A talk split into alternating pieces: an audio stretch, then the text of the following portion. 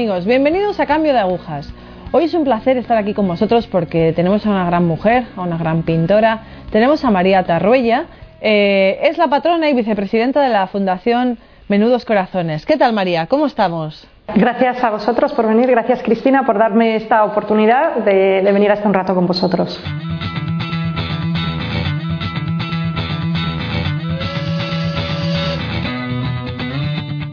Bueno, María eh, también es madre de cuatro hijos, dos de ellos con problemas de corazón, lo cual lleva un trabajo extra. María, eh, pues a ver, ¿cómo afrontas un poco, cómo llevas a Jesús en tu vida? ¿Cómo encontraste a Cristo, María? Pues para, para encontrar a Jesús, lo primero es que no fui buscándole, eh, más bien me liaron. Eh, yo tenía entonces pues unos 20 años, estaba en la universidad, estudiaba historia del arte, bellas artes, entonces como podéis imaginar que el ambiente de bellas artes pues eh, muy religioso no es, entonces entonces, más bien iba buscando siempre experiencias nuevas, eh, experiencias nuevas que me llenaran. No sabía muy bien qué es lo que estaba buscando. Y, y bueno, estaba entre un ambiente, pues más bien coleguilla de, de guitarras, porros, eh, música. Eh, me gustaba el ambiente hipioso. Y entonces una prima mía me dijo, eh, vamos a ir todo un grupo a Santiago de Compostela, que viene el Papa, seremos millones de jóvenes y pensé, uff, esto suena Woodstock. Y entonces pensé, qué divertido, va a ser súper kumbaya el ambiente, ¿no? Y claramente no me lo explicó mucho. Y entonces, eh, cuando me subí al autobús y pensé, bueno, qué divertido, pero cuando llegamos empezaron todos a rezar. Y claro, yo pensé, Dios mío, ¿dónde me he metido, no?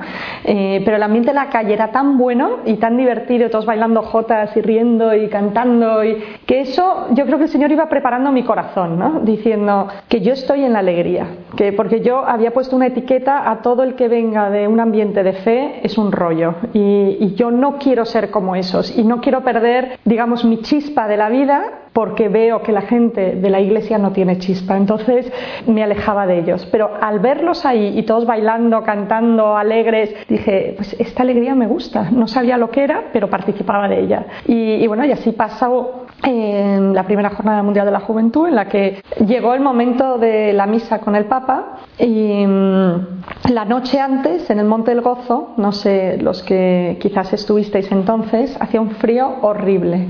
Era pues casos de, de, de hipotermia que venían las ambulancias, se llevaba a la gente, eh, nos pusimos todos papel de periódico debajo de la ropa, además de los abrigos, porque estábamos congelados. Y es importante contaros lo del frío, porque en un momento dado, una del grupo me dice, ¿me acompañas al cuarto de baño? Y son de esos cuartos de baño portátiles que están lejísimos. Y pensé, mira, me da una pereza horrible, no sé si eran las 12 de la noche, pero hace tanto frío que al moverme, quizás así eh, estaré mejor, ¿no? Entonces dije, vale, pues te acompaño. Entonces estaba muy lejos, empezamos a andar y dice, mira, como está tan lejos, vamos a ir rezando un rosario. Y yo, vaya por Dios en la que me he metido. y entonces empieza Padre Nuestro, y yo empiezo Padre Nuestro, estás en el cielo, venga, vamos a acabar con esto rápido. Y, y, entonces esta amiga dijo, no, no, espérate. Bueno, no era ni amiga, en ese momento es que ni la conocía. Eh, dice, no, no, no, vamos despacio, tenemos un camino. Padre Nuestro, tú eres mi Padre, realmente te quiero, estás en mi vida. Entonces empieza a meditar un Padre Nuestro como no lo había oído nunca. Y según vamos andando y vamos rezando así el Padre Nuestro, me llené de un calor tan impresionante que, que, no entendía qué me estaba pasando. Me arrodillé y noté un fuego dentro mío, como de, de, de, un amor brutal. No vi nada alrededor, era como, como si todo se hubiera vuelto aguas y me ardía el interior. Ahora sé que eso se llama efusión del Espíritu Santo y, y lo único que entendí es he sentido un amor espectacular. No sé qué pasó, no sé cuánto tiempo estuve ahí y ya no recuerdo nada más, casi como si, como si hubiera habido un parón en el tiempo, ¿no? Y nada, luego la acompañé, volvimos, tal, siguió yo seguí con el corazón latiéndome como, ¿qué ha pasado? No entiendo nada y no se lo comenté a nadie, ¿eh? porque no, no entendía qué me había pasado. A la mañana siguiente era la misa con el Papa y bueno, yo había vivido esto, pero no sabía lo que era y yo seguía siendo yo. O sea, momento de la misa, todo el mundo seguía la misa, yo estaba, ya que había salido un poco el sol, estaba echada y dije qué buen momento para dormirme. Entonces no, ni me levantaba, ni seguía las oraciones, tampoco sabía muy bien seguir una misa. Y, y nada, y estaba yo ahí echada con el saco de dormir mientras seguía la misa y de repente, momento de, del sermón, oigo al Papa, Juan Pablo, San Juan Pablo, que dice, jóvenes, jóvenes, buscáis. Y entonces yo me levanto, me despierto, digo, buscáis, yo soy la que siempre iba buscando, buscáis. Y entonces le veo en una pantalla enorme que señala, y creía que me señalaba a mí, y me decía, buscáis, pero es Jesucristo que os viene a buscar ahora. Y en ese momento, cuando veo ese dedo que me señala, es Jesucristo que os viene a buscar ahora, noté otra vez ese calor dentro, de golpe. Y entonces entendí que era Jesucristo que me ha venido a buscar y que era ese su amor. Entonces ya me puse a llorar y entendí todo. Y bueno, busqué un sacerdote para confesarme, tampoco sabía muy bien confesarme. Pero, pero bueno, ese fue un primer paso. María, una vez que has tenido esta experiencia, que ha cambiado esto en tu vida, eh, ¿qué haces después? Pues claro, entonces es una faena, porque, porque yo en ese momento tengo un novio, tengo 20 años, desde hace dos años un novio francés, eh, al que tuve que sentar y decirle, me parece que eso de acostarse juntos creo que no. y él, pero si habíamos dicho después de verano, yo, mm, algo ha cambiado en mi vida y va a ser que no. Eh, claramente rompió conmigo enseguida. Eh, a partir de ahí también tuve que cambiar mis amistades porque nadie entendía lo que me pasaba, pero el problema es que yo tampoco sabía lo que me pasaba porque yo no tenía la formación. Entonces, em, mientras estaba en la facultad me apunté al seminario y hice eh, dos años de teología para eh, aprender cuál era la fe en la que estaba caminando, porque yo había tenido una conversión de amor pero no había tenido una conversión a la iglesia. Entonces, eso fue paso a paso lo que tuve que, aprender. Después de este cambio, ¿te planteaste quizás tu vocación o, ¿O qué pensabas en ese momento? ¿Formar una vida, un matrimonio cristiano, consagrarte? ¿Qué querías en ese momento? ¿Cómo querías tú experimentar ese cambio? Pasaba que, que, cada vez mi amor para Dios era lo más grande que había y era lo único que me importaba. Yo estudiaba, como digo, bellas artes, entonces mi pintura eh, lo único que quería hacer es hablar de Dios a través de mi pintura, que fuera mi forma de, comunicación con Él, de oración, y hoy en día sigue siendo así. Y entonces, cada vez cuanto más me, metía a pintar, más me abstraía del mundo y más entraba en la burbuja del amor de Dios. ¿no? Y era tan feliz que, que dije, quizás esto es lo que quiero el resto de mi vida. Estuve un tiempo teniendo una experiencia en un convento, viendo si, si ese era mi camino, fui felicísima, pero, pero un sacerdote tuvo claro que no era mi camino y bueno, en parte me alegro, pero yo en ese momento fue un drama porque dije, pero si es lo más grande que hay en mi vida y estaba dando tumbos eh, en plan, ¿dónde, ¿dónde está mi camino? ¿no? Y hacia dónde debo ir o si, si, debo ir hacia un camino religioso o formar una familia. También la palabra formar familia era un poco demasiado, más bien echarme novio. y, recuerdo un día que de esas veces que, que, te pasan a veces semanas que no te llama nadie, pero de repente de golpe eh, te han llamado cinco para cenar el mismo viernes. y dices, bueno, pues ¿sabes qué voy a hacer? Voy a coger esos cinco pretendientes y, y voy a quedar con todos a la vez. Y llamé a algunas amigas entonces los, junté a los cinco, a mis amigas, hicimos una, una gran cena y me recuerdo como a las 3, 4 de la mañana yendo con mi amiga a dejarla a su casa y decirle, ¿sabes qué? No me gusta ninguno. Cada uno tiene algo especial, pero, pero no, no, no existe el hombre de mi vida, no existe el hombre de mi vida. Y entonces ahí mi amiga me dijo, ¿pero no conoces a Eduardo Brunet? Y yo le dije, no, y me dice, pues totalmente tu tipo, ¿no? Le dije, pues preséntame, no, no, no, ya te lo encontrarás. digo, bueno, pues nada, ahí se quedó el tema. Eh, Pasan unos meses y recibo una carta de una amiga de amiga que americana que está de misiones eh, en, Santo Domingo y me dice, oye, quiero volver a España, ¿podrías contactar con un tal Eduardo Brunet que eh, tiene una ONG y tal? Y pensé, qué bien, ya tengo la excusa perfecta para llamar a este que quizás él va a ser, pues eso, mi camino.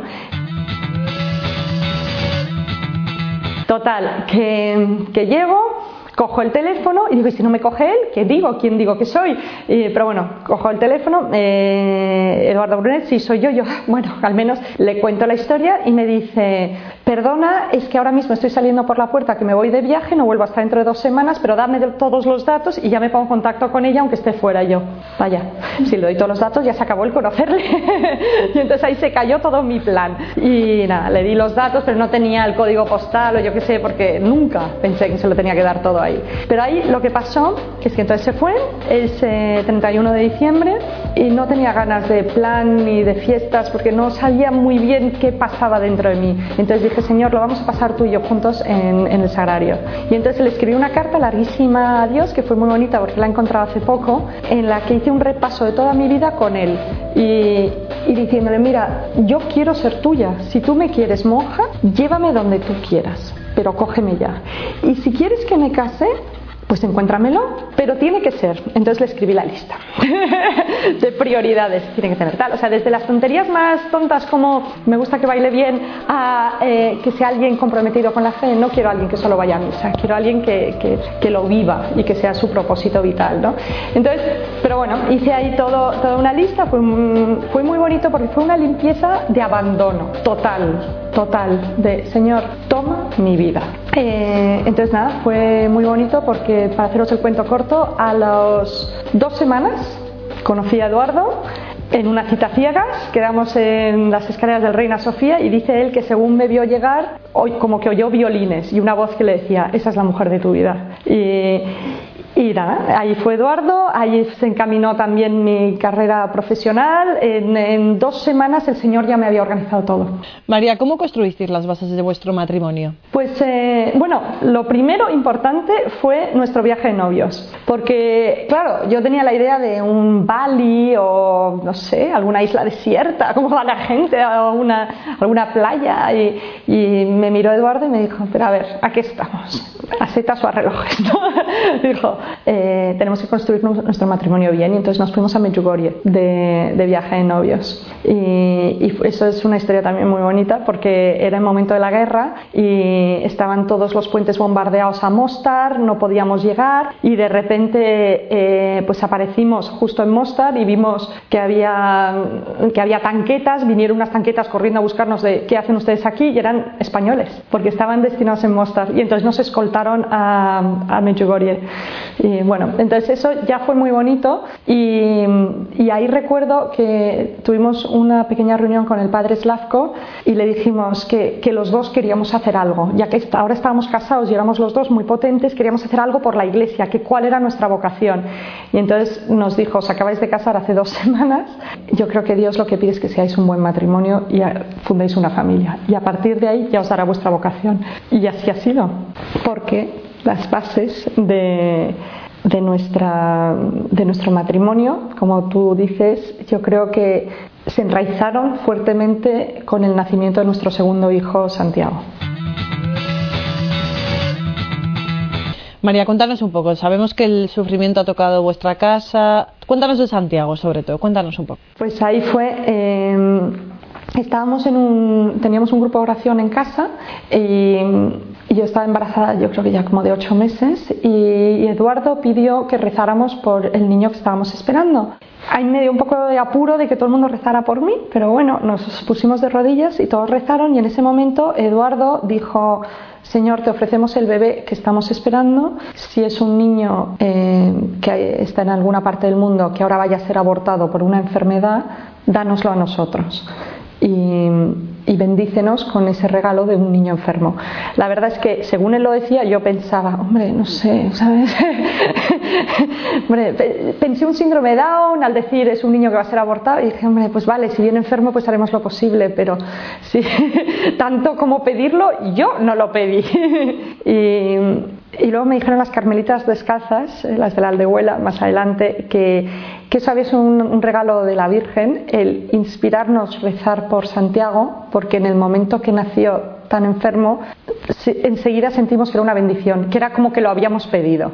Y, y bueno, entonces Santiago nace y nace con una cardiopatía compleja, muy, muy severa. Eh, tenía el corazón al revés, eh, cinco problemas del corazón eh, con agujeros, la válvula desplazada. Bueno, el caso es que, no le daba ninguna expectativa de vida. Entonces, en el momento que nace Santiago, Ahí es interesante porque la gente no te llama para darte la enhorabuena eh, porque has tenido un bebé, ya no recibimos flores en el hospital porque es un bebé que se iba a morir. Y la verdad es que cada vez que nos lo decían nos llenaba el corazón de alegría porque ahí confirmaba que si este niño hubiera estado en la tripa de otra no hubiera sobrevivido. Entonces eh, nos sentíamos muy bendecidos de haber tenido un niño tan grave. ¿no? Y, pero a la vez es ¿y ahora qué hacemos con él? Entonces, eh, cuando nos cerraban puertas, médico tras médico, ya nos sentamos, cogimos la Biblia, dijimos, a ver, Señor, nos has dado este niño, ¿tú qué quieres? No vamos a hablar con más cirujanos, con más cardiólogos, tú, ¿tú qué quieres que hagamos él? Porque si la situación que algunos nos recomendaban era traerle a casa a morir con nosotros, y lentamente se fuera apagando la vela. Y como madre te niegas a eso. ¿no? Y, bueno, entonces cogimos la Biblia, rezamos y al abrirla fue muy impresionante porque nos salió la resurrección de Lázaro en el momento en el que llega Jesús y están todos llorando y, y entonces Jesús les mira y les dice, ¿por qué lloráis? Y dice, entonces como que veo, vemos esta, esta frase como si la hubieran iluminado, ¿no? Dice, esta enfermedad no es de muerte, es para la gloria de Dios. cerramos y dijimos, ya está, hemos tenido línea directa, Santiago va a vivir, su enfermedad es para la gloria de Dios. Ahora la cuestión es encontrar dónde, ¿no? Ahí fue un camino largo, fueron cinco meses en los que cada día estaba más grave y cada día se iba apagando y no encontrábamos solución, ¿no? ningún médico que quisiera operarlo. Y en esos meses en los que se está muriendo cada día tu hijo, lo tenía en casa, ¿eh? porque ya había salido de la UBI y no podían hacer nada. O sea, lo único que le iba a solucionar era una operación de corazón. Pues ahí recuerdo que estaba tan histérica, de todo el rato mirándole, respira, no respira. Dice Eduardo que me, que me despertaba por la noche a las 2 de la mañana, Dios te salve María. O sea, ya rezaba ya tanto que es que ya era como obsesivo. Y entonces en una de esas obsesiones de llegar a la cuna de sigue ahí, eh, noté que algo me paraba, en plan, está bien, y un olor a rosas tan impresionante alrededor de su cuna, tan impresionante que era como yo estoy con él. Y entonces noté la presencia de la Virgen dándome una paz espectacular, otra vez un poco ese calor dentro y, el olor a rosas espectacular, espectacular, diciendo yo estoy con él tranquilízate. Entonces, bueno, fue fue un camino duro, difícil, eh, pero ya había que hacer algo. Le hicieron un cateterismo para ver cómo estaba de débil y, se murió. En el momento del cateterismo le tuvieron que reanimar, dieron shocks eléctricos, salió al cirujano y dijo, tiene 48 horas de vida pero hemos hablado con un hospital en Estados Unidos que acepta el caso. Eh, pero se tiene que ir mañana. Entonces ahí se empezó a mover toda una revolución de, permisos de aviones, etcétera. Eh, y aterrizamos en Nueva York, problema porque había que ir a Boston, se había cancelado el vuelo a Boston por mal tiempo, yo ya no podía más, me senté en el suelo y ya empecé a llorar en medio del aeropuerto de Kennedy, todo el mundo alrededor y yo ya llorando con Santiago abrazado a mí diciendo, ya, ahora ya se muere conmigo aquí en brazos, ¿no? Conseguimos el vuelo, llegamos a Boston, nos estaba esperando la ambulancia y entró directamente al quirófano. Y, según entra en quirófano nos dicen váyanse a dormir, que esto van a ser 12 horas hasta que lo preparen y lo operen. Que yo no, no, me puedo ir a ningún lado, entonces me echaron. entonces me echaron, fuimos al hotel de al lado, entonces me dicen, señores de Brunet, sí, ah, pues ha llegado este fax para ustedes. Y llego y veo toda una lista en una cadena de oración de gente, algunos conocidos y otros no, amigos de amigos, pero te digo, los conozco a todos, los llevo todos grabados en mi corazón, porque en ese momento sentí que esa angustia se me levantaba como totalmente cirineos. O sea, ellos llevaban mi cruz, yo podía dormir. Fue, o sea, fue casi físico el tema y, me quedé desmayada dormida seis horas porque sentí que había alguien que estaba rezando por él, yo ya podía descansar y, y, fue precioso. La fuerza de la oración yo creo que nunca la he sentido hasta físicamente. Eduardo y yo fuimos a la capilla y en el, eh, en el, momento de la operación sabíamos, nos habían advertido que había un 70-30% de posibilidades de supervivencia. Nosotros pensamos 70, dijeron que no, que era 30, posible 30%. Y en ese 30% casi seguro iba a salir con, con algo, o sea, algún tema neurológico o eh, tetrapléjico, etcétera, ¿no? Y entonces dijimos, mm, pues nos dijeron que qué hacían, que si nos lo devolvían o no, dijimos que nos lo devuelvan como sea, ¿no? Pero que, que queremos a nuestro niño de vuelta en el estado que esté. ¿Y qué pasó? ¿Cómo fue el viaje de vuelta? Eh, cuando volvemos a España con Santiago pensamos, vale, nosotros hemos tenido esta suerte de volver con este niño eh, no curado, teníamos que volvía con marcapasos y tal, pero hemos pasado eh, este drama y qué pasa con todas las personas que quizás no tienen estos apoyos que nosotros tenemos de tanto familiar, de fe y entonces dijimos pues quizás lo suyo nos reunimos con otros padres y montamos una fundación que se llama Menudos Corazones que da apoyo a familias con niños enfermos de corazón. O sea, a partir del momento que te dicen estás embarazada y tu hijo tiene una cardiopatía congénita, hay muchas deciden abortar, otras simplemente se hunden y viven una angustia terrible durante todo su embarazo, o si tenemos la suerte nos llaman a nosotros. María, sabemos que estás al frente de la Fundación Menudos Corazones y que bueno se ocupa de niños con problemas de, cardíacos. Cuéntanos un poco cómo es la fundación. el trabajo en la Fundación Menudos Corazones a mí personalmente lo que me ha aportado ha sido darme la oportunidad de acercarme a familias en seguramente el momento más crítico de su vida. Y el poder estar ahí, cogerles de la mano y ser ese hombro donde llorar. Y también el poderles comprender y meterme en sus zapatos porque quizás mm, mi visión puede ser una de, un sufrimiento pero para ellos es otra. Entonces el, el, poderles comprender por ejemplo tenemos un regalo que se llama Arturo y Arturo me lo encontré eh, solo en el hospital. Eh, sus padres bueno, la madre dio a luz en el hospital, él, nació con una cardiopatía eh, muy compleja, entró en cirugía y cuando salió de la cirugía ya no estaban sus padres que eran muy jóvenes. Entonces la gente dice, pero ¿cómo puede hacer la gente eso? ¿Cómo puede abandonar a un niño en el hospital? Bueno, pues yo ya no lo pienso así. Nunca he pensado cómo pudo abandonar a un niño en el hospital. Yo pienso, ¿qué le pasó a esa madre que no podía con el sufrimiento de ver a un bebé ante tal enfermedad? ¿Con cuántos años le conocisteis? Eh, le encontré en el hospital con seis meses, pero no entró a vivir con nosotros hasta dos años y medio. Y Arturo eh, es un ángel que nos ha traído Dios a, nuestra familia. Cuando le pedimos, a, se lo comentamos a nuestros hijos que teníamos este llamamiento a traernos un niño a casa, claro, como son ya adolescentes, les, les dijimos esto es una decisión familiar, no, no, no, queremos que sea algo de papá y yo que, que tenemos esta llamada, que es una llamada de todos. Y entonces en ese momento rezamos y abrimos la Biblia y salió quien acoge a un niño como este me acoge a mí. Entonces todos sentimos que Dios nos estaba diciendo, además, acoger, porque se llama acogimiento familiar, lo que es el, tener un niño tutelado en casa.